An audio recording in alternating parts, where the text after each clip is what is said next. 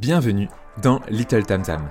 Little Tam Tam, c'est 5 minutes max, un thème en lien avec l'épisode précédent et du 100% concret, 100% activable, là, tout de suite, enfin, dans 5 minutes. Le recrutement international, si tu as écouté l'épisode précédent, tu verras que c'est pas évident. En vrai, tant qu'on n'a pas tenté, on réalise pas à quel point c'est pas la même chose. Et on peut être perdu quand on recrute dans un pays qu'on ne connaît pas. Laisse-moi donc te présenter 5 astuces qui te feront gagner du temps quand cela t'arrivera. Astuce numéro 1, trouver des communautés de recruteurs, recruteuses et RH au niveau local. Et oui, c'est la base. Ma vie de recruteur a changé quand j'ai intégré des communautés. Je me souviens de ma tête quand j'ai découvert Recruiter's Kitchen. J'étais le seul tam dans ma boîte et être entouré de passionnés du métier qui venaient faire des retours d'expérience, c'est de l'or. Et ça, on peut le retrouver dans beaucoup de pays. Mon réflexe numéro 1 quand j'ai ouvert l'Espagne et l'Allemagne pour Choco a été de chercher des communautés de recruteurs et de recruteuses. On a The Purple Squirrel ou Hire en Allemagne par exemple. Sur son site, Hungly, qui gère la newsletter Recruiting Brain Food, référence toutes les communautés existantes de recruteurs et de recruteuses par pays. Je te mets le lien en commentaire, c'est une mine d'or.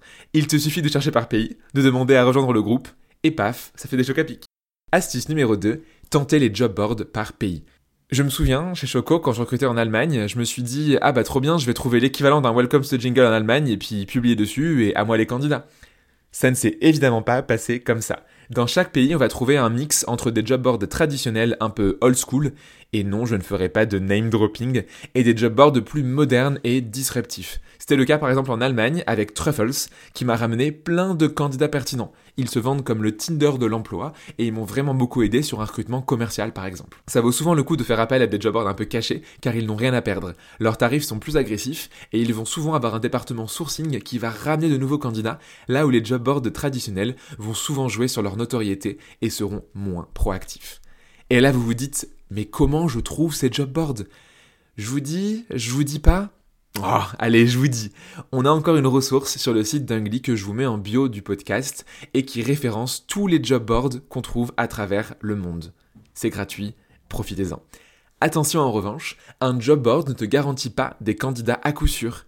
Et c'est pas parce que tu en trouves un ou deux que tu vas éviter la case sourcing et approche directe. Ça serait trop facile. Astuce numéro 3. Contacter des recruteurs et des recruteuses sur place. Si jamais il n'y a pas de communauté, ou bien que tu ne les trouves pas, tu peux tout simplement contacter des recruteurs et des recruteuses dans le pays qui pourront te donner des conseils. Petit tuto en 3 étapes. Étape numéro 1, fais ta plus belle recherche booléenne pour trouver des recruteurs et recruteuses de qualité dans le pays de ton choix. Étape numéro 2, sors ta plus belle plume pour les contacter en leur expliquant en toute humilité que tu viens en ami.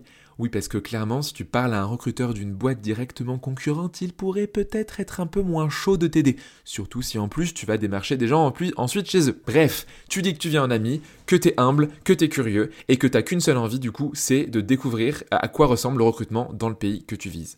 Étape numéro 3, prépare tes questions, passe un bon moment, fais-toi des potes recruteurs partout dans le monde, et puis voilà, c'est tout. Elle est pas belle la vie. Astuce numéro 4, intégrer des groupes Facebook. Les groupes Facebook sont souvent sous-estimés, mais beaucoup sont encore actifs. Et si des fois il n'y a pas de l'actu fraîche, tu pourras en revanche scroller pour voir toutes les infos que tu cherches sur un pays que tu pourrais voir à travers les différents mois et années et les posts successifs des personnes du groupe.